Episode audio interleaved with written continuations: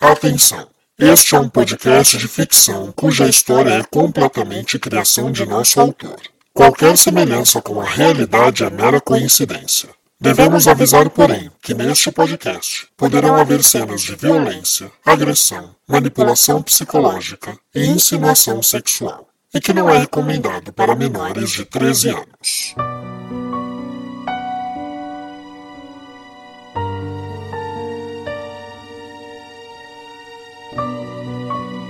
Olá, caro ouvinte. Este é o último capítulo de Enlace. Se você chegou aqui pela primeira vez e já deu play neste episódio, este podcast é uma audionovela com uma história sequencial. Portanto, pare, volte e ouça desde o primeiro capítulo para melhor entendimento da trama. Hoje, mais do que qualquer recadinho, eu quero agradecer agradecer cada um de vocês que nos acompanhou nesses quase seis meses, que participou, que interagiu nas nossas redes sociais, que fez a sua parte divulgando para as pessoas, para que mais e mais pessoas ouvissem a nossa história. Enlace é um trabalho árduo que envolve desde o processo de escrita do texto, estudo do roteiro com o elenco, a gravação individual dos áudios de cada membro do elenco em sua casa, a junção desses áudios, a gravação da locução, a edição do programa e, enfim, a publicação semanal deste.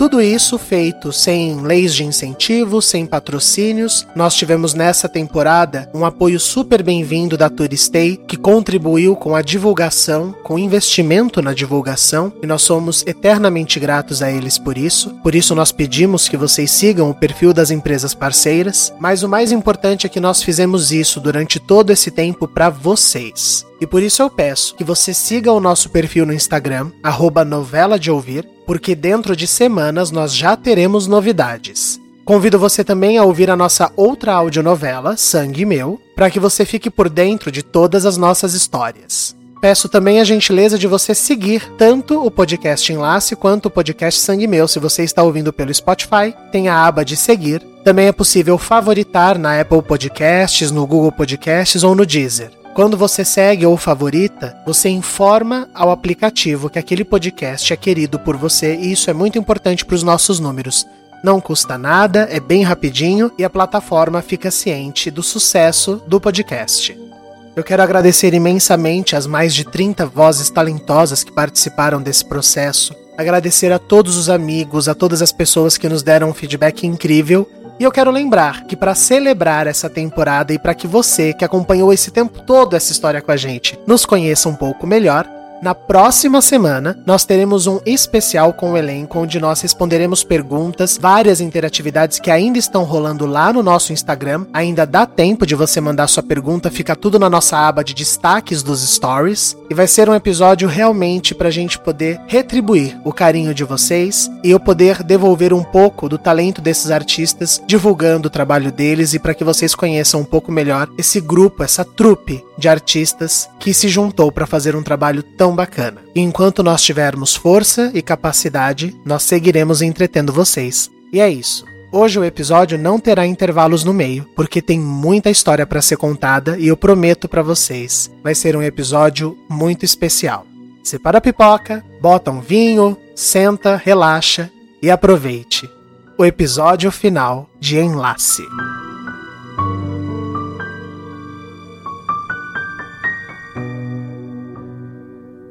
No capítulo anterior. O que você vai fazer? Eu, eu devo carregar os, os frutos do Curabantor. Essa tarefa, Malha, é para um corpo monumental. Eu, eu terminarei de gerar os nossos filhos, Amália. Seu nome é Daniel Roriz. Você é um jornalista que invadiu essas terras enquanto fugia do filho do presidente do Brasil. Aqui você fingiu ser outro homem chamado Assis e nos enganou. Calma, calma, calma, Vicente. Vai sangrar muito, meu amor. Não é melhor pegar umas toalhas ali embaixo e, e, e pôr aqui? Nossa, é verdade. Papai! Ah, dane-se, vamos. Eu achei quatro, acho que dá, né? Amália? E após a marcha nupcial, você vai chegar ao enlace, apontar uma arma para ela e atirar na barriga dela dizendo: Chega desse curabanto de merda. Mas o que faremos, papai? O mais seguro é não contrariarmos ele, filha. Preste bastante atenção e, e faça exatamente o que eu mandar. O que significa isso? Você conseguiu, meu amor. Você atingiu a consciência necessária para assumir o Curabantur, Vicente. Eu jamais esqueceria de ti, meu amor. Era parte do seu processo de perfeição. O clã já sabia que eu era perfeita pro Curabantur. Eles precisavam ter certeza que você é a escolha certa para isso. Vai fazer o que comigo, hein, Biltra? Daqui a pouco vão sentir minha falta no enlace. Eu? Eles que procurem. Eu só não te mato, seu calhorda, porque eu não sou esse tipo de gente. Não, o diabo que se encarregue de você. Se eu sair daqui, sua vagabunda, você se prepare. Mas agora me escuta e me escuta bem. Eu preciso que você tenha paciência e fique aqui. Não, eu quero ir contigo. Quando a marcha nupcial começar, eu venho te buscar e é hora da fuga. Você é meu milagre do Curabanto. Como assim? O que a senhora quer comigo? Fugir. Quando o Curabanto der início e eu cumprir o prometido, nós dois fugiremos e nos casaremos. Tudo certo, Jane? Tudo. Cada canto tem os quatro ou cinco e Kirelzen ao lado. O clã não vai ter tempo de perceber. O que, que vocês estão fazendo? Muito bem. Todos prontos? Sim, é tempo do enlace. Eu sabia que era você.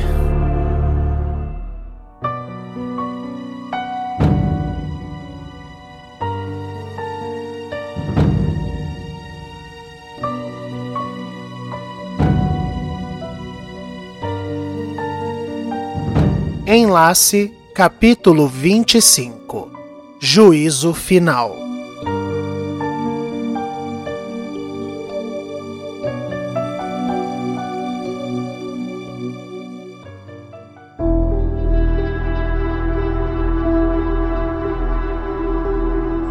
Não vai atirar?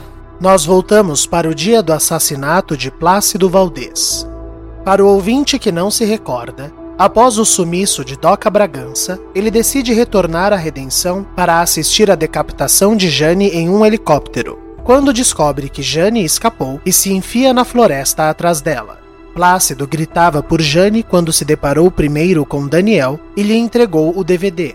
Mas, quando tentou fazer outra rota, foi pego de surpresa. Calma, Plácido. Emitindo sinal de GPS, encontrei. A doutora Elise então apertou um botão em seu radiotransmissor, os mesmos que Cardemo posteriormente viria a emprestar para os fugitivos. O que é isso? O que você está fazendo, Elise? Chama-se fazer o combinado. Lembra como é, Plácido? Acho que não lembra mais, não é? Em questão de um minuto, Cardemo, Naomi e Hélio apareceram. Olha ele aí. O causador dos nossos problemas. Como vai, Plácido? É isso então. Até a minha morte vai virar mais um daqueles rituaizinhos babacas de vocês. Ninguém para ter a coragem de me matar por conta própria. Hein? Vocês se acham muita coisa, não? A ganância e o poder realmente subiram na cabeça de vocês. Olha isso. Olha isso. Formando um círculo em volta de mim para me sentenciar como deuses. Que patético. que patético. Patético, Plácido, é querer destruir um sistema que você ajudou a construir por puro egoísmo. Vocês negligenciaram a minha parte nesse esquema muito antes de eu poder fazer alguma coisa, Naomi. Não é verdade, Plácido. Nós seguimos as regras. Regras que você esteve presente quando elas foram criadas. Mas quando elas não te beneficiaram, você quis que nós repensássemos, contornássemos. Você quis ser malandro, Plácido. E se teve um tópico que nós sempre enfatizamos é que o jeitinho brasileiro não ia existir aqui. A lei seria definitiva sempre. Quando convém para vocês! A lei é definitiva quando convém para vocês, seus hipócritas de merda! Eu preciso expor aqui os podres que eu revelei saber naquele ministério, hein, Hélio? Me diz que parte da lei permite manipulação psicológica de uma de nossas cobaias. Cala a boca, Plácido. Não! Agora vocês vão me ouvir. Que parte da lei permite a venda de órgãos fora do combinado com o clã Doutor Elis? Ou mesmo infidelidade homossexual, não é mesmo, magistral? Você comentou com seu marido que estava colocando alucinógenos no hidromel do seu cunhado para ele ter aquele surto magistral mater? O quê? Vocês não veem o que esse calhorda nojento de Mafiga está fazendo? Mais uma vez ele está manipulando as coisas para nos confundir, nos prejudicar. Esse homem se tornou uma espécie de azucrinador, dedicando cada gota do seu sangue para nos prejudicar. Mas nós, Plácido, nós estamos acima de qualquer intervenção externa. Pra quê? Você foi mexer com a presidência, Plácido, depois de tudo que fizemos para você e sua esposa. Vocês não fizeram nada por mim. Não fizeram e nunca fariam. Assim como não vão fazer nada por essa gente toda. Eu finalmente compreendi que eu era tão usado como qualquer morador desse inferno de lugar. E eu fui dar um jeito de não ser mais prejudicado. Elis, Hélio, acordem. Vocês são escravos da ganância desses dois líderes nojentos aí. Hélio e Elis se olharam de forma enigmática, mas Hélio rapidamente se posicionou, apontando a arma para Plácido e engatilhando. Em 16 anos aqui, Plácido, só teve uma pessoa que agiu por pura ganância. E foi a pessoa quem nos chantageou em troca de poder. Quem foi até Brasília ameaçar nossa sociedade quem condenou a própria mulher à morte só para se vingar dela.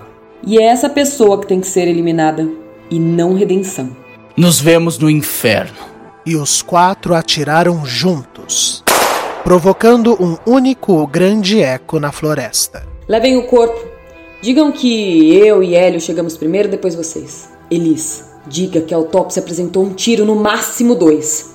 A gente a gente tenta despistar, colocando a malha para investigar o crime. Ela vai perder um tempo precioso procurando o culpado e isso nos dará tempo de preparar melhor o Curabantur. E agora, sem esse verme nos atrapalhando, vá merda.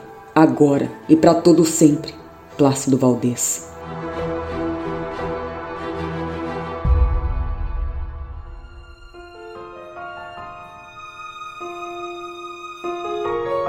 E de volta ao enlace, Apolo e Adonis tocavam a sonata de Debussy e todos começavam a assumir os seus lugares, enquanto Daniel pressionava Jane e Virgulino. Isso são tochas? Assis, por favor, nós podemos explicar. Podemos explicar o escambau. Olha aqui, jornalista, isso são tochas sim. E se eu fosse você, eu ficava pianinho, porque a gente hoje vai pôr um fim nesse clã desgraçado, e é melhor que você não nos atrapalhe. Eu posso ajudar. Jane e Virgulino se olharam confusos. Ajudar como? Venham comigo. Eu preciso que vocês façam algo por mim. Isso acontecendo, eu lhes darei o momento certo para agir. Tudo bem, vamos. E os três se afastaram para não serem vistos. Eu tô nervosa. Amália sussurrou seu suplício para seus companheiros, enquanto aguardava dentro do ministério para se dirigir ao altar. Cárdemo e Alcebiades, que já se posicionavam no altar com Naomi e Elis, não podiam responder à menina. Calma, Malha. Calma, a gente tá aqui contigo. Eu já tô aqui sentada e eu já vejo Demóstenes se encaminhando pro hospital. Eu vou auxiliar a Calêndula e a Dalgisa quando elas saírem. Cárdemo, eu combinei algumas coisas com Daniel. A Elis já tá sabendo. Alcebiades, eu preciso te dar umas instruções rápidas. Venha comigo. Sim, senhora. O que aconteceu na hipnose, doutora? A Naomi deu um comando pro Daniel. E é algo um pouco ousado para a ocasião, mas vai ajudar o povo a desconfiar dele. Num canto, Naomi explicava tudo para Alcebiades, sem saber que o rapaz estava usando um rádio e todos podiam ouvir. Enquanto isso, na floresta, Hélio finalmente se desamarrou por completo e conseguiu sair do esconderijo de Biltra com sangue em seus olhos. Eu mato aquela maluca. E eu mato na frente da cidade inteira se for preciso. Ela se acha esperta, mas eu sou mais. Eu sou bem mais, Biltra. Mas, mal o justo distribuinte deu meia dúzia de passos e despencou num fundo buraco. Ah, merda! Minha perna! Era uma armadilha que Biltra deixava armada sempre para pegar invasores. Pelo visto, também funcionava para fugitivos. Biltra! Entendeu, Alcebiades? Sim, senhora. Pode deixar. Vou já ficar a postos. Ótimo. Estamos combinados. E Naomi retornou ao altar enquanto Alcebiades se dirigia ao fundo das cadeiras, cruzando o seu olhar com Biltra. O que, que vocês acham que a gente pode fazer? Calma, calma. Eu estou protegido pela Jane. Acabei de combinar com ela. O recado de Daniel deixou todos um pouco mais tranquilizados. Quem finalmente chegou no altar foi um belamente vestido Vicente. Seu semblante era doce e controlado para alívio de Cardemo. Ah, Vicente, você está deslumbrante. Obrigado, minha sogra. Oh, ai, olha eu. Já chamando de sogra e sogro. Faço muito gosto. Sabe de seu pai, rapaz? Eu ia perguntar o mesmo. Pois eu ia fazer exatamente essa pergunta. Meu pai não estava em casa, eu achei que tinham notícias. Que estranho. Será que tivemos algum problema na floresta, Cardemo? Verdade. O papai é quem se comunica com as criaturas. Será que deu algum problema? Bom, eu não fui informado de nada. Mas a cidade toda está aqui, certamente não é algo que devamos nos preocupar agora. Concordo. Vamos primeiro aos rituais do enlace. E se Hélio não aparecer, assim que brindarem um casamento, o Cardemo e Alcebiades vão atrás dele. Tudo bem. E a malha? Está linda, Vicente. Prepare seu coração. Hoje é o grande dia das nossas vidas, Senhor. Sem dúvida. Elis, me esqueci de Calêndula. Pode buscá-la, por favor? Imediatamente. No hospital, Calêndula estava agoniada. A espera por Adalgisa a fazia circular com sua cadeira pelo quarto a esmo. Ai, por tudo que existe, Adalgisa, por tudo que existe. Anda logo.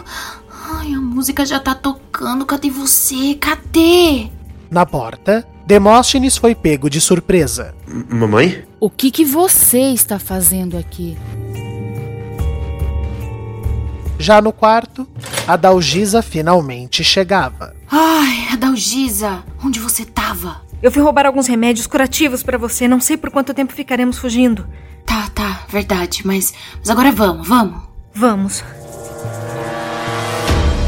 Anda, Demóstenes. Explique-se. Eu não quero ver o enlace, mamãe. Só isso. Mas isso não explica o porquê de estar aqui na porta do hospital. Porque eu não confio no clã, mamãe. E se vocês forem aprontar alguma, vão passar por aqui. E eu quero estar de olho em vocês. Sei. Sai da minha frente. E Elisa adentrou o hospital. Nos fones, todos ouviram o ocorrido. Boa, Demóstenes. Ah, boa nada, Biltra. Se minha mãe tirar a calêndula agora, a gente faz o quê? Adalgisa, que foi? Tem alguém vindo. Adalgisa só teve tempo de se meter na primeira porta que encontrou. E Elis virou o corredor, encontrando Calêndula ali, parada. O que está fazendo aqui, Calêndula? Eu. É, eu ouvi a música e estranhei que ninguém veio me buscar. Daí eu pensei em tentar ir sozinha, doutora. Imagina. Vamos, eu te levo. E Calêndula foi arrastada para fora sem saber o que fazer. Na porta, Elisa ainda passou por Demóstenes desconfiada e trocou um olhar fugaz com o garoto, que esperou a mãe desaparecer de vista para adentrar o hospital dando de encontro com Adalgisa. Senhora! Demóstenes, ela levou a calêndula. Eu não posso fugir sem a minha filha. Calma, calma, vem comigo. Vamos nos esconder atrás do altar e pensaremos no que faremos. Rápido! E os dois saíram temerosos. Elis colocou Calêndula junto aos moradores e a menina tentou sorrir da maneira mais sincera possível para Naomi enquanto a doutora voltava para o altar. Bom, vamos começar. Meninos, podem intensificar a música. É hora do enlace.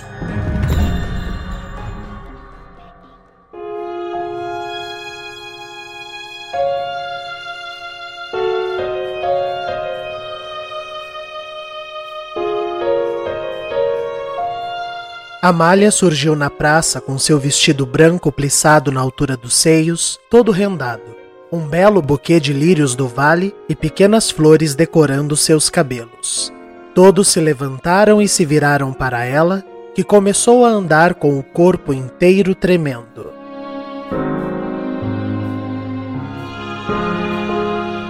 Vicente sorria comovido. Discretamente, Cardemo tentava manter contato visual com Biltra e Alcebiades, mas não conseguia encontrar Daniel. Naomi também tentava triangular seu olhar com Alcebiades, que estava a postos, e procurou Daniel, mas não o encontrou, e olhou temerosa para Elis. Amália seguia sua marcha nupcial tentando sorrir para os habitantes de Redenção. Virgulino, já posicionado no meio do povo, buscava encontrar Jane, que se escondera, e então, Amália chegou no altar. Vicente lhe beijou o rosto e sussurrou: Você está linda. Obrigada. Você também. Na frente de Amália, um púlpito com o livro da lei aberto e duas taças, uma com um vidro mais avermelhado, a outra num tom fumê. Cardemo tentava olhar para sua filha lhe passando confiança, mas a verdade era que todos estavam com os nervos à flor da pele.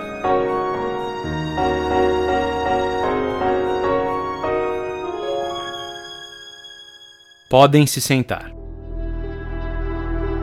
Todos sentaram, e então Daniel surgiu no final do corredor que Amália acabara de percorrer, portando uma arma em mãos. Chega dessa merda de Curabantur! Não! Naomi cobriu Amália com seu corpo ao mesmo tempo que Alcebiade se projetou para derrubar Daniel. Mas antes que ele chegasse, Jane atirou três vezes no peito do rapaz. Por um breve momento, a cidade fez um mórbido silêncio. A tensão era imensa. Amália não conseguia enxergar o que aconteceu e mesmo os membros do clã ficaram petrificados com o horror da cena. Jane então bradou enfurecida. Este homem matou meu marido! Eu vi! Ele precisava pagar! Cardemo, o que, que a gente vai fazer? Mais uma vez, essa vagabunda destruiu nossos planos. A gente precisava do Daniel vivo. Mataram o Daniel? Calma, calma. Paramos o enlace? De jeito nenhum. Cadê aquele desgraçado do Hélio quando a gente precisa dele? Na floresta, Hélio, que encontrara uma faca perdida no esconderijo de Biltra, tentava utilizá-la para escalar o buraco, mas caiu algumas vezes. Se eu sair daqui, aquela mulher está morta. Alcebiades, leve Jane presa imediatamente. Quanto ao corpo. Eu ajudo, magistral. O cura Bantur precisa começar. Muito obrigado pelo apoio, Virgulino. E eu ajudo o Virgulino. Demóstenes resolveu sair de onde estava com Adalgisa para participar do ato e poder compreender melhor o que estava acontecendo. Pronto. Pronto, agora ainda tem que confiar a tarefa nesse uranista traiçoeiro. É só levar um cadáver ao hospital, Naomi. É, obrigado, Demóstenes. Meus caros, sinto muito pelo transtorno, mas isso não impede a continuidade do enlace. Sigamos. E Alcebiades levou Jane enquanto Virgulino e Demóstenes carregavam o corpo de Daniel.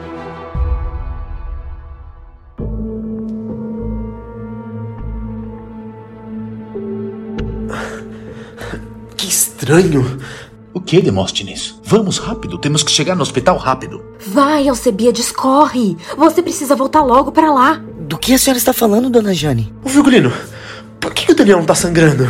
E Daniel, tentando se manter inerte, abriu o olho e sussurrou. Porque eu tô vivo, Demóstenes. Agora vai mais rápido. Ouvir a voz de Daniel nos fones aliviou o coração do grupo. Amália sorriu tranquilizada para seu pai, enquanto os meninos corriam com Jane e Virgulino. Uma vez no ministério, Jane explicou às pressas o que pôde para Alcebiades, enquanto Virgulino e Daniel faziam o mesmo com Demóstenes. Daniel contou que ele seria usado, então ele nos pediu ajuda. Plácido tinha um baú com armas e equipamentos. Eu peguei um colete à prova de balas que ele guardou porque era dele jovem. E acabou ficando apertado. Mas o Daniel é magrinho e deu certo. Atirei no colete, entendeu? Por isso que não tinha sangue, então. Ele tava usando uma espécie de armadura de ferro? Algo assim, isso. Daniel, nós esperamos vocês passarem com a malha, certo? Exatamente. Esperem por isso. Agora volte para lá, Alcebiades. Eu vou usar a passagem para encontrar o Virgulino lá no hospital. Eu já vou pra casa de vocês, meninos. Espero vocês lá. Tá, tá, tá certo então, tá certo. Vamos então? Boa sorte a todos. Tá aí algo que ia cair muito bem hoje, garoto. Sorte.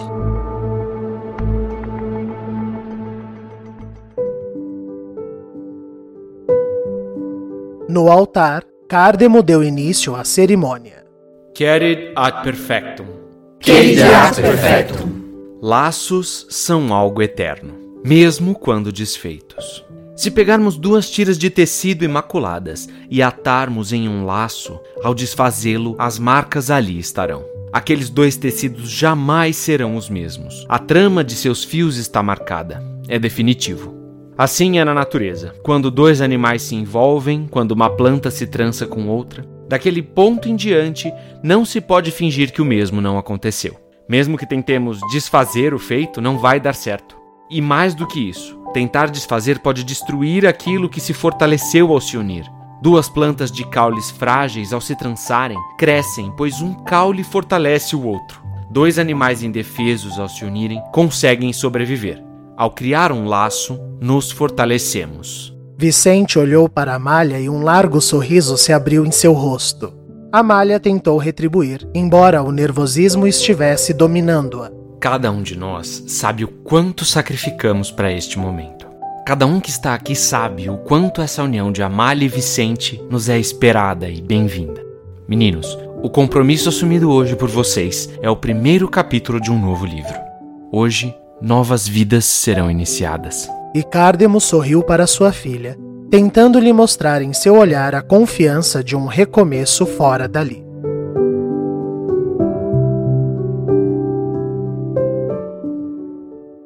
Querida, por favor, a lei.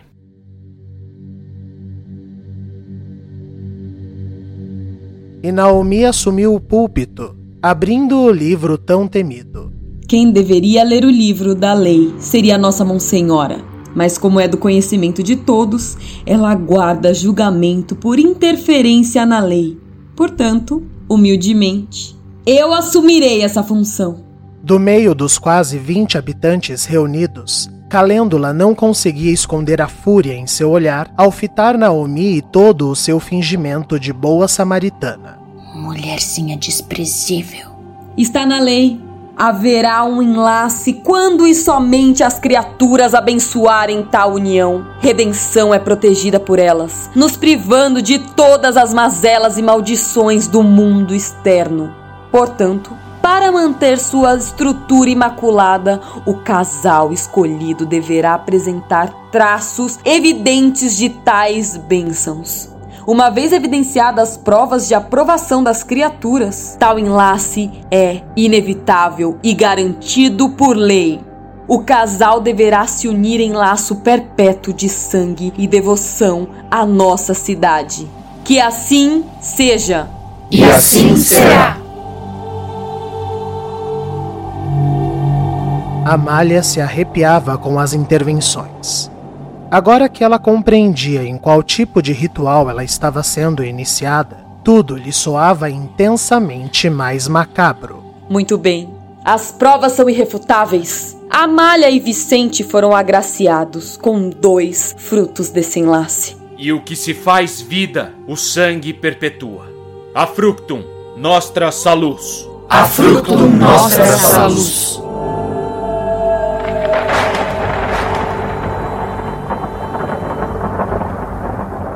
Vamos ao compromisso. Elis, a adaga. A doutora Elis assumiu o púlpito então e retirou uma belíssima adaga prata com cabo rubro incrustada de pedras. Amália, a sua mão esquerda. Amália então estendeu a sua mão e Elis fez um corte superficial na palma desta, suficiente para gotejar sangue. Mantenha virada para cima. Agora a tua, Vicente. Sim, senhora. Aqui. E Vicente sofreu o mesmo corte, sem sequer reagir, tamanha era a excitação do rapaz. Agora unam as mãos feridas. Amália olhou nos olhos de Vicente e quis chorar. O rapaz não fazia ideia do que estava sendo submetido, e muito provavelmente era a única pessoa naquele local que estava de fato celebrando o amor. Foi esse sentimento doloroso e puro que fez Amália lhe sorrir comovida ao unirem suas mãos feridas. Agora deixem gotejar em ambas as taças. O casal então deixou gotas de seu mútuo sangue pingarem em suas taças. Elisa então entregou um chumaço de algodão cru para cada. Agora é só segurar um pouco esse chumaço e já vai estancar. E a doutora se dirigiu ao povo feliz. O laço está formado. O povo não aplaudiu, não vibrou. O que eles fizeram foi bater os pés freneticamente no chão, provocando um som aterrorizante, como se uma manada avançasse para suas presas. O coração de Amália disparou. O clã se entreolhou sabendo que o momento estava para acontecer. Alcebiade já havia retornado e estava a postos. A Dalgisa, ainda escondida, tremia de nervoso sem saber como resgataria a sua filha. Calêndula estava confusa e olhava de lá para cá buscando algum acalanto. Agora, vamos ao brinde nupcial.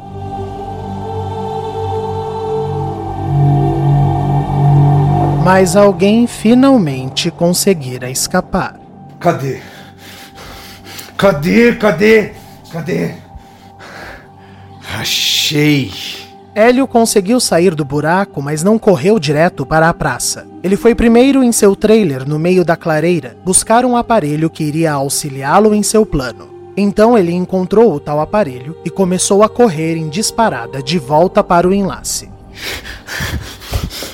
Ninguém foge daqui. Ninguém. Amália pegou a sua taça temerosa e olhou para Cárdemo, que confirmou com a cabeça. A menina poderia beber. Anteriormente, o magistral havia manipulado para que não houvesse o tal tranquilizante na taça vermelha. Ele estava presente apenas na taça fumê que era de Vicente. O rapaz seria dopado para, através de hipnose, aceitar o procedimento do Curabantur e servir de fonte para novos espermatozoides. Muito bem, agora repitam um para o outro. O laço está feito, nada mais nos separa. Nada. O laço está feito, nada mais nos separa. Nada. Agora bebam. E o casal virou suas taças.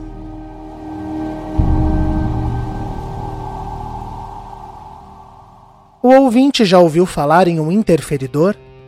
É um aparelho que não pode ser vendido legalmente, pois ele consegue bloquear sinais de telefonia celular, rádios ou gerar interferências. Pois Hélio tinha um interferidor e apertou o botão dele com gosto.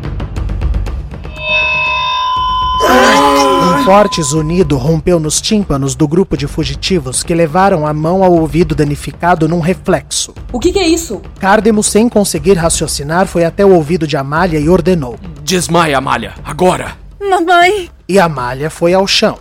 Eu. Eu não tô. Eu. Eu. E então Vicente desmaiou. Acalmem-se todos! Acalmem-se todos! O Curabantur está iniciado. Adonis, Apolo, levem Vicente para o hospital. A doutora Elise os acompanhará. É, Alcebiades, me ajude a levar a malha. Ela deve ser carregada com mais jeito. Os bebês. Naomi, você fica aqui. Pode deixar, está tudo sob controle. Adonis e Apolo, prontamente seguidos por Doutor Elis, carregaram um inerte Vicente. Virgulino então viu o rapaz passando e fez um sinal para Jane. Fremitos insolente ao caralho. Toma essa, Naomi. E então, uma explosão. O altar montado para o enlace trazia uma parede de flores de Dona Menora, que explodiu em pedaços. Atrás daquela parede foram então reveladas cinco imponentes forcas. No momento da explosão, o susto foi tamanho que Amália reagiu. Papai! Amália! E a menina então só indicou seu olhar para baixo de seu corpo. O susto com a explosão foi tão grande que foi suficiente para que uma enxurrada de água descesse pelas pernas de Amália. Essa não. Naomi, que havia ido ao chão com a explosão do altar, gritou para seu marido. Cádemo! Ela despertou! Eu ouvi a voz dela. Não! Mas a bolsa estourou. Leva para o hospital, Cádemo! Rápido! Vai! E Cárdemo correu como pôde com Alcebiades. Na explosão, todos acabaram se levantando de seus lugares e começou uma confusão na praça. Era o momento perfeito. Vamos, menina, vem comigo. Ai, muito obrigada. E Biltra levou Calêndula sem que ninguém percebesse. O caos estava instalado. E ali, cambaleando em meio aos destroços do altar, uma enfurecida Naomi bradou: Quem é o responsável por isso? Vamos, se manifesta agora! Onde. Onde estão todos? Mas foi quando a magistral Mater reparou. As pessoas haviam saído de suas cadeiras. Não havia ninguém na frente dela. Adonis e Apolo, que já haviam deixado Vicente numa maca do hospital, retornaram correndo e pegaram suas tochas. E então, todos os habitantes de Redenção surgiram de trás de árvores, com tochas acesas em suas mãos. E na frente do grupo veio Jane. Nós somos os responsáveis por isso, Magistral Mater. Todos nós. O clã mandatorial acaba hoje. Naomi quis se mostrar impassível, mas era inegável. Ver todas as pessoas que ela havia enganado por 16 anos ali, portando tochas e olhando enfurecidos para ela, lhe causou um tremendo calafrio. Presta atenção na sandice que estão fazendo. A Jane é uma desajustada, uma bandida que tá manipulando vocês. Mentira! Vocês têm matado pessoas sem nosso consentimento, Naomi! Forjado crimes para condenar pessoas para o menos três! O que vocês fizeram com Jane prova que vocês são capazes de fazer isso com qualquer um de nós! Você é uma piranha psicopata que se acha acima do bem e do mal, mas acabou, Naomi! Acabou! Hoje esse lugar, essa loucura que todos nós nos submetemos, hoje ela chega ao fim. E então, rajadas de tiros fizeram todos se abaixar. Era Hélio, chegando da floresta de pinos com duas armas em mãos.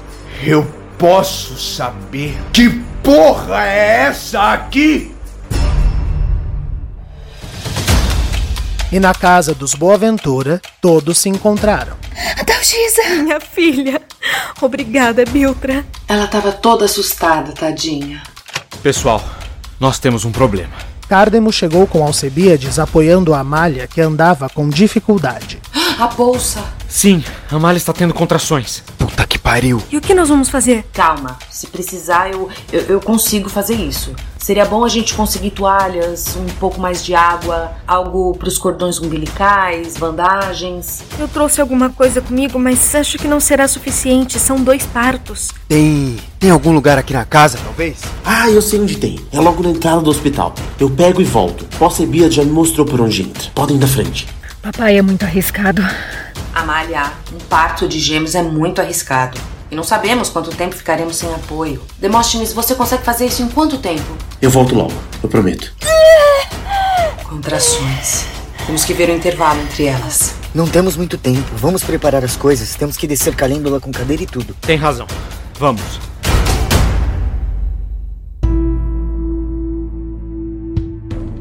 Hélio cruzou pelas pessoas as ameaçando com suas armas. Ninguém ousou se mexer. Onde você tava? Eles estão fugindo. Eles quem? Biltre mais um bando, eu não sei quem ao certo, mas provavelmente os moleque Boaventura. Eles estavam usando nossos rádios. Por isso eu emiti uma interferência para ver se alguém reparava. Espera, espera. Aquilo foi uma interferência de rádio. Foi. E quem sentiu dor vai fugir com a vaca da Biltra. Hélio, a Amália e o Cardemo sentiram. Merda. Ninguém se mexe! Fiquem onde estão! Então Hélio e Naomi saíram correndo para o hospital. O que, que a gente faz, Virgulino? Emboscada. Venham comigo. No hospital, Elis colocava os aparelhos de monitoração em Vicente, mas algo estava errado. Que batimento acelerado e a frequência neural está muito elevada. E Demóstenes estava quase entrando no hospital quando precisou se esconder furtivamente para não ser visto por Hélio e Naomi, que adentravam o espaço enfurecidos. Ele esperou a dupla passar e se dirigiu correndo para o estoque do hospital em busca de insumos. Elis, a gente tem um problema gigantesco. O que aconteceu? Hélio, você está bem? O povo se revoltou por um motim da Jane. Eles estão com tocha nos ameaçando. O quê? Calma que piora. Biltra tá organizando uma fuga com seus filhos, Amália e Cardemo. Não, não, não, não é possível. Eu não sei. Eu não sei por onde eles estão pensando em fugir. Pela floresta, ninguém escapa, eu garanto. Pouco me importa também. Chega, por mim, pode matar um por um. Eu quero os meus bebês! O ouvinte já ouviu falar em efeito inerte? Quando uma pessoa numa alta taxa de adrenalina não consegue ser dopada ou mesmo controlada por remédio algum, o trio de membros do clã estava tão concentrado em sua discussão que nem percebeu que Vicente já havia aberto os olhos, a tempo de ouvir a conversa deles. O rapaz, com as pupilas pulsando de fúria, pegou ao lado da cama uma comadre de aço, se ergueu silencioso e desferiu um golpe forte em Hélio, que foi ao chão. Vicente! Os bebês! E o rapaz golpeou Naomi. Ai! São meu! Então, Elis. E vestindo apenas o avental de paciente e acessos pendurados em suas veias, ele pegou as armas de Hélio no chão e escapou enfurecido. Amália! Ao virar o corredor, Vicente ainda pôde ver Demóstenes escapando de relance, mas não teve tempo de atacar o rapaz. Do lado de fora, Virgulino, ao ver Demóstenes passar, ordenou: Esperem por eles! Aquele é o Vicente? Bufando de fúria, os músculos enrijecidos, as veias saltando, Vicente olhou para a população que estava ao redor do hospital com suas tochas e rasgou tudo o que havia em seu corpo. Agora, completamente desnudo, os tubos, agulhas e fios ao chão junto com os trapos de seu avental, o rapaz bradou: Olhem para mim! Eu sou o Curabanto! E sem dar nenhuma explicação, ele saiu correndo. Eles enlouqueceram, menino. Que Deus tenha piedade dele. Na casa dos Boaventura, usando tecidos como apoio, eles desceram a malha com cuidado e depois calêndula. Alcebíades, Daniel e Biltra estavam lá embaixo, auxiliando a desprendê-las. O chão é desnivelado, mas creio que passaremos com a cadeira. Ai, obrigada, Alcebiades. Meu rapaz, você construiu isso sozinho? A Dalgisa admirava um longo túnel com colunas alicerciadas de madeira e um fio condutor espalhava lâmpadas pelo espaço. Nossa casa recebe a alimentação elétrica do gerador do hospital. Ficou mais fácil fazer as instalações. E o resto eu fui estudando e fazendo. Ficou incrível, Cebiades. Vamos, magistral, desce! Eu não vou deixar o Demóstenes. Esperem. E para alívio de Cardemo, o rapaz apareceu. Vamos, gente. Corre. Tá o caos lá fora. O que, que tá acontecendo por lá? Calma, Biltra, calma. Fuga primeiro, fofoca depois. Vamos, anda, desce, Cardemo. E os dois desceram para a fuga dar início. Espera!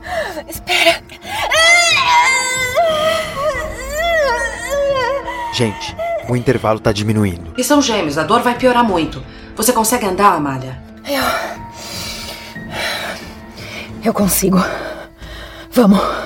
E o grupo deu andamento.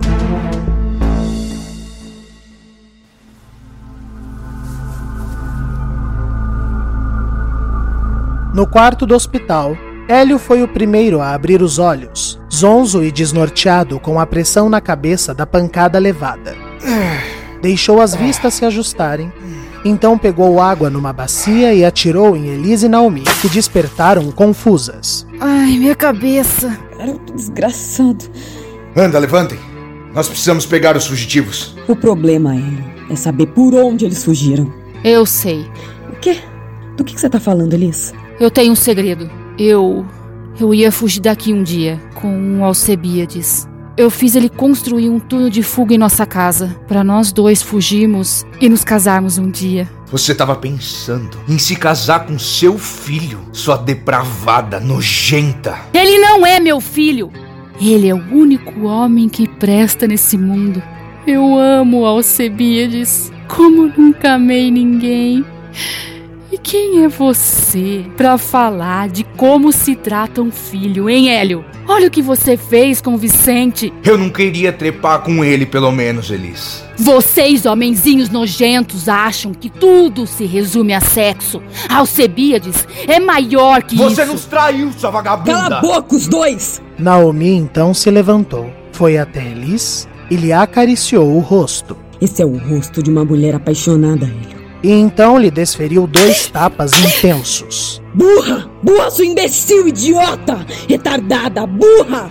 Você achou o que, Elis? Achou o quê, sua burra? Você achou que ele nunca ia usar isso, isso contra você? Perdão. Anda, Elis. Nos leve até o túnel. Vocês estão armadas? Eu sim. Eu também. Vicente pegou minhas duas armas, mas temos o suficiente, vamos.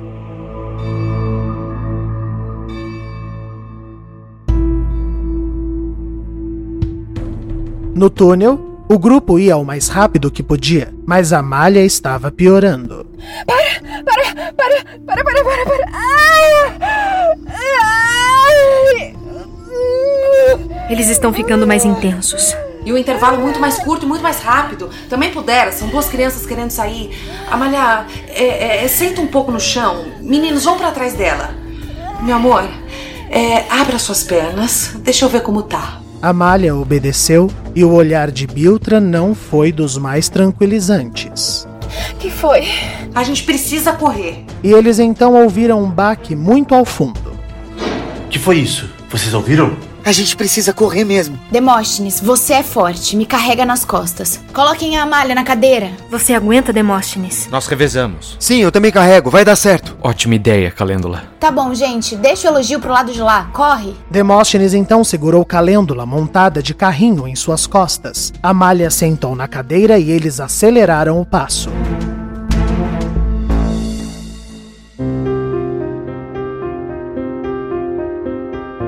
Abaixem as armas. O trio do clã saiu do hospital e deram de encontro com a população enfurecida da cidade. Vocês são duas pessoas armadas. Nós somos 20. Mesmo que matem eu e o Virgulino, nosso povo vai continuar. O que vocês querem de nós? E num coro profundo e pesado, a população entoou: Morte! Morte! Morte! Morte! Adonis, Apolo, peguem as armas. Vocês vêm conosco.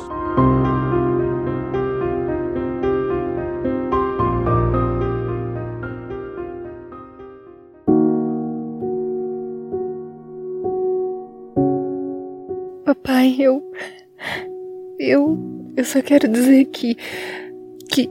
Que se algo acontecer comigo. Para com isso, filha. A gente vai conseguir. Papai. Eu, eu não sei de muita coisa nessa vida. Mas eu sei que eu posso morrer nesse parto. Então deixa eu falar.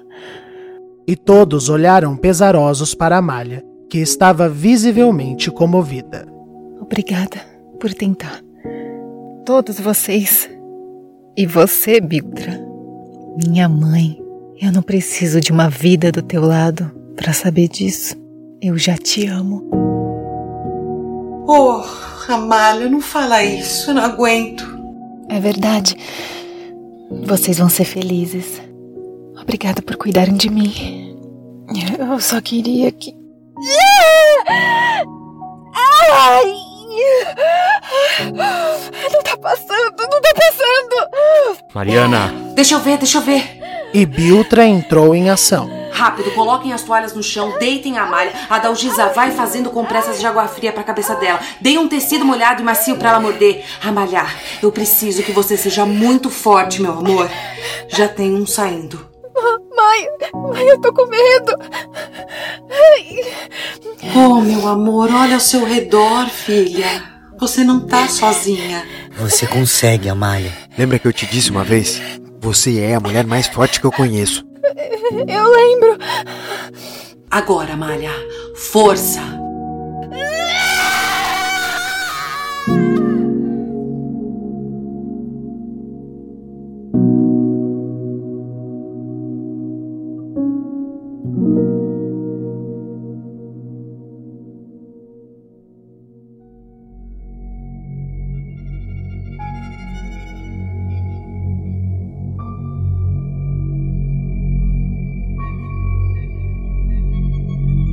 Na praça, Elis, Naomi e Hélio foram levados à frente das forcas e posicionados em três delas, onde os moradores ajeitavam as cordas em seus pescoços.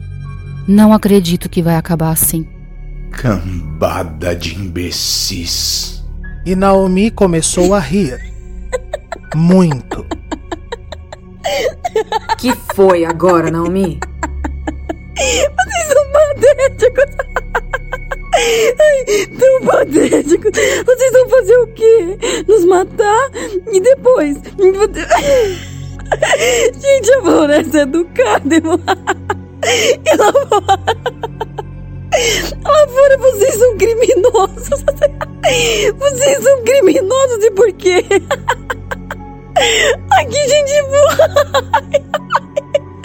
Porque a gente manipulou vocês pra, comer, pra cometerem crimes. Pensando em órgãos que nunca são seus. Ai, que não iam ser seus. Eu não falei, Virgulino. Nojentos. Virgulino, você. Você é, o, você é o mais trouxa de todos. Ficou 16 anos de. 16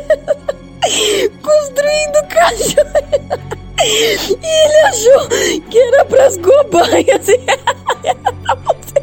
Virgulino, você construiu o próprio cachorro. E agora a idade que vai fugir. Ai, gente. Mesmo. Mesmo que vocês consigam. Lá fora vocês vão ser presos, linchados. Quando o povo descobriu o que vocês fizeram aqui.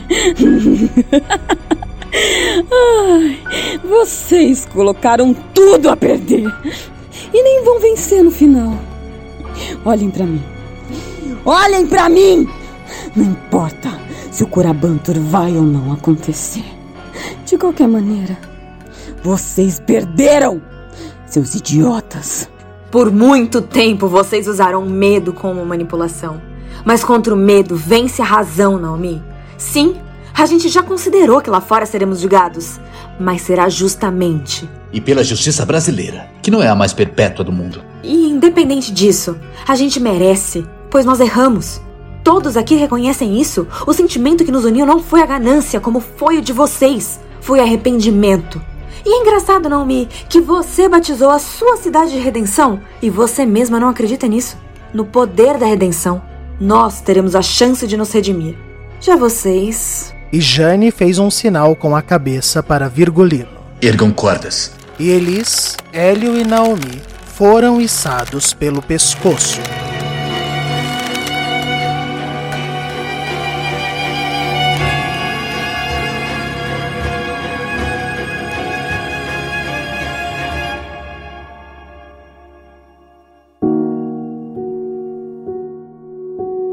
Pronto, pronto, pronto.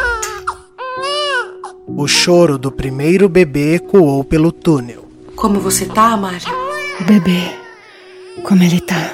Chorando e esperneando, está bem. Que coisa mais linda. Ah, eu achei meio nojento, mas. Parabéns, Amália. Ai, ai, ai. O outro. Não se mexam. Era Vicente. Aquele barulho que eles haviam ouvido ao longe era ele pulando no túnel. Vicente seguira Demóstenes com um olhar e vira o rapaz adentrar a casa dos Boaventura. Então decidiu vir atrás.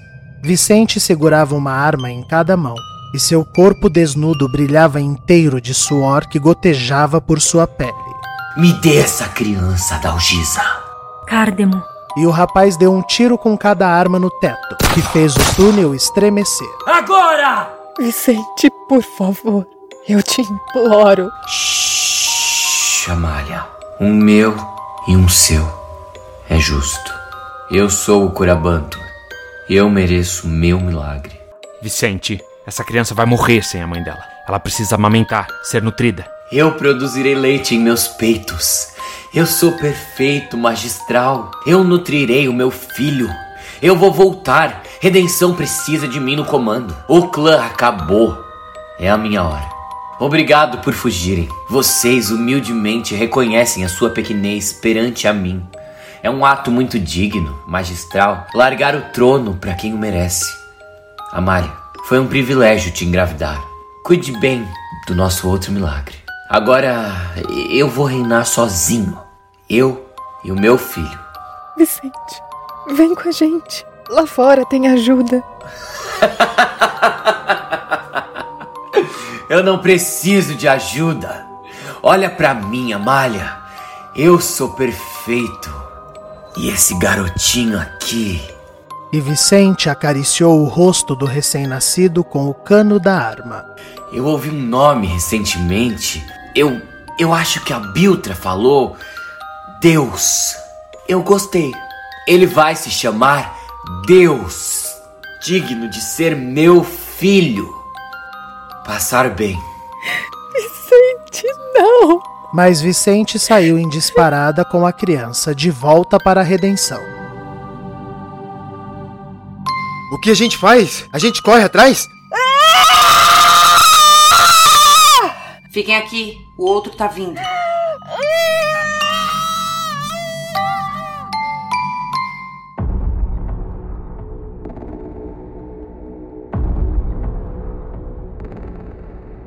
Na praça, os três membros do clã estavam erguidos e os corpos se sustentavam em três pequenos tocos de madeira. Anda logo, Jane. Tire essa madeira e nos mata de uma vez. Não! Eu vou dar a vocês, doutora, algo que nunca me deram. Uma chance. Nós vamos atear fogo nessa floresta inteira. Quem sabe, antes desse fogo chegar na cidade, alguém apareça para salvar vocês. Eu não sei quem, porque os bons desse lugar já devem estar longe daqui uma hora dessas. Mas ainda assim tem uma chance. Ou chutem vocês a madeira e se matem. Duvido que tenham a honra de fazer isso. Agora quero ver qual funcionário da Alcântara Penteado vai ter coragem de parar um grupo de gente com tochas na mão abrindo caminho. Apreciem a vista, clã mandatorial. Eis o seu juízo final. Pessoal, espalhem o querosene nos arredores. Vamos! E o trio pendurado, porém vivo, assistiu quando o primeiro paredão de árvores começou a incendiar, enquanto o grupo marchava floresta adentro, marcando sua rota com um rastro de labaredas e fumaça. Perdão, mamãe. Eu falhei. Minha floresta. Alcebiades me traiu. Nenhum homem presta. Vocês vão nos pagar! E a praga da magistral Mater ecoou pelas colunas de fogo.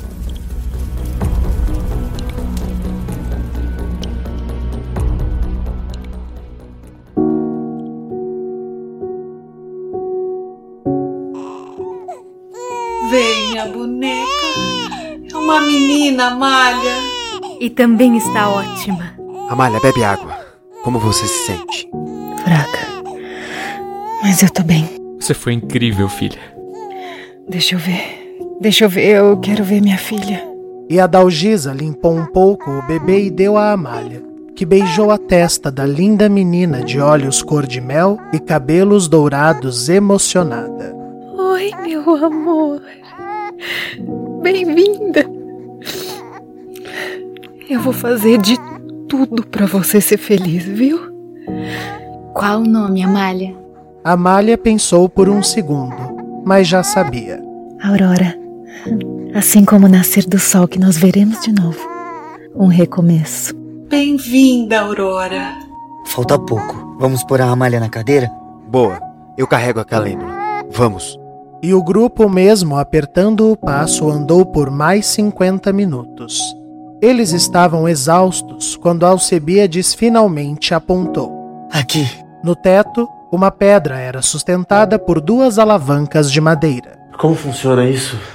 Quando eu puxar essas alavancas, elas empurrarão a pedra contra o solo, abrindo um buraco. Daí dá para subir com esses degraus que eu fiz aqui. Na parede final, uma escada improvisada levava até o tal tampo. E empurrar a pedra para fora. Você fez tudo isso e nunca tentou fugir, Alcebiades? Eu acho que se a gente faz o bem sozinho, você não fez o bem para ninguém, na verdade. E Demóstenes abraçou seu irmão. Vamos, meu irmão. Eu te ajudo. Estava escurecendo, mas o céu contrastava as cores azul escuro e um inesperado alaranjado. Aos poucos, Cárdemo e Demóstenes passaram pelo buraco aberto e trouxeram um por um. A cadeira de rodas ficou para trás. Eles estavam na beira de uma estrada onde caminhões dos bombeiros chegavam frenéticos. Que cheiro é esse? É a floresta. Está pegando fogo. Ouçam. Talvez sejamos separados, mas vão cuidar de vocês. Adalgisa, faça o que puder legalmente. Pode deixar. Mariana, cuide da nossa filha. Até o fim. Daniel, ajude os meninos, por favor. Pode deixar. Mas onde o senhor vai, papai? Eu terei de assumir a responsabilidade pelos meus atos. Mas eu tenho fé. Nós vamos nos ver em breve. Combinado? Eu te amo, papai. E esses monstros vermelhos de ferro? Demóstenes se referia aos caminhões nunca antes visto por eles. Crianças, se preparem. Vai ser assustador. Mas vai dar certo. Vai. Socorro! Aqui! E logo, os bombeiros viram aquele grupo imundo trajando roupas de época e trazendo um recém-nascido nos braços.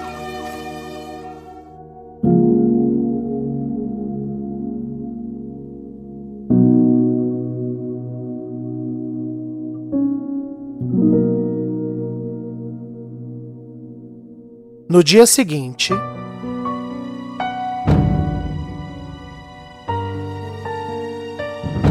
o Brasil parou. 16 anos. Esse foi o tempo em que uma criminosa organização chefiada pelo dono da maior empresa de celulose do Brasil administrou uma sociedade alternativa com viés de manipulação genética. Alguns testemunhos já foram colhidos. A cabeça de tudo, Victor Alcântara Penteado, segue sendo interrogado. Mas ele, assim como o jornalista Daniel Ruiz, afirmam a presidência da República estava envolvida desde o começo no intenso esquema de desvio de dinheiro até tráfico de órgãos. Dos quatro jovens encontrados, dois se tratam de crianças sequestradas quando bebês de cidades muito pequenas e afastadas dos quatro cantos do país, cujos desaparecimentos nunca haviam sido relacionados. As outras duas fugiram da cidade fictícia com seus pais sanguíneos, sendo uma delas Amália, filha do chefe da quadrilha criminosa. Todos os fugitivos seguem presos, além dos quase 20 moradores presos por incêndio criminoso que negociam delação premiada para diminuição de pena. Lembrando que todos, sem exceção, cometeram o crime de forjar sua morte para fugir da justiça brasileira. O que vai acontecer com esses fugitivos? Com o Alcântara penteado? E mais importante, com os jovens que nunca ouviram sequer visto um telefone em suas vidas? É o que precisa ser decidido imediatamente pela justiça para que todos tenham seus devidos fins. Aparentemente, os fugitivos que utilizaram um túnel serão representados pela advogada Aline Bevilacqua, conhecida por eles como Adalgisa, que afirmou para a imprensa: Eles estão bem. Amália, Demóstenes e Alcebíades, assim como Mariana, outra vítima desse esquema. Estão alimentados, amparados e eu estou garantindo abrigo e proteção para todos. Agora eu peço que nos deem espaço. Eu tenho minha filha também ferida que precisa de mim e Vitor está sendo extremamente solícito com a polícia. Eu garanto que a justiça será feita. Já da tal cidade, Redenção, os bombeiros afirmam só encontraram casas abandonadas parecendo de um filme de época, um prédio mais imponente ao centro e cinco forcas numa praça central, todas vazias. Cinco forcas, todas vazias. Fim do primeiro livro. E hoje o episódio acaba de maneira diferente. Eu não falarei aqui o crédito com os nossos artistas, pois eles serão citados e homenageados num episódio especial que será transmitido na próxima semana e onde eu farei não somente uma homenagem aos nossos artistas, mas a você, meu caro ouvinte. Muito obrigado por ter nos escutado até aqui eu conto com a sua audiência na semana que vem nesse episódio mais do que especial de Enlace. E só para não perder o costume, hoje eu paro por aqui.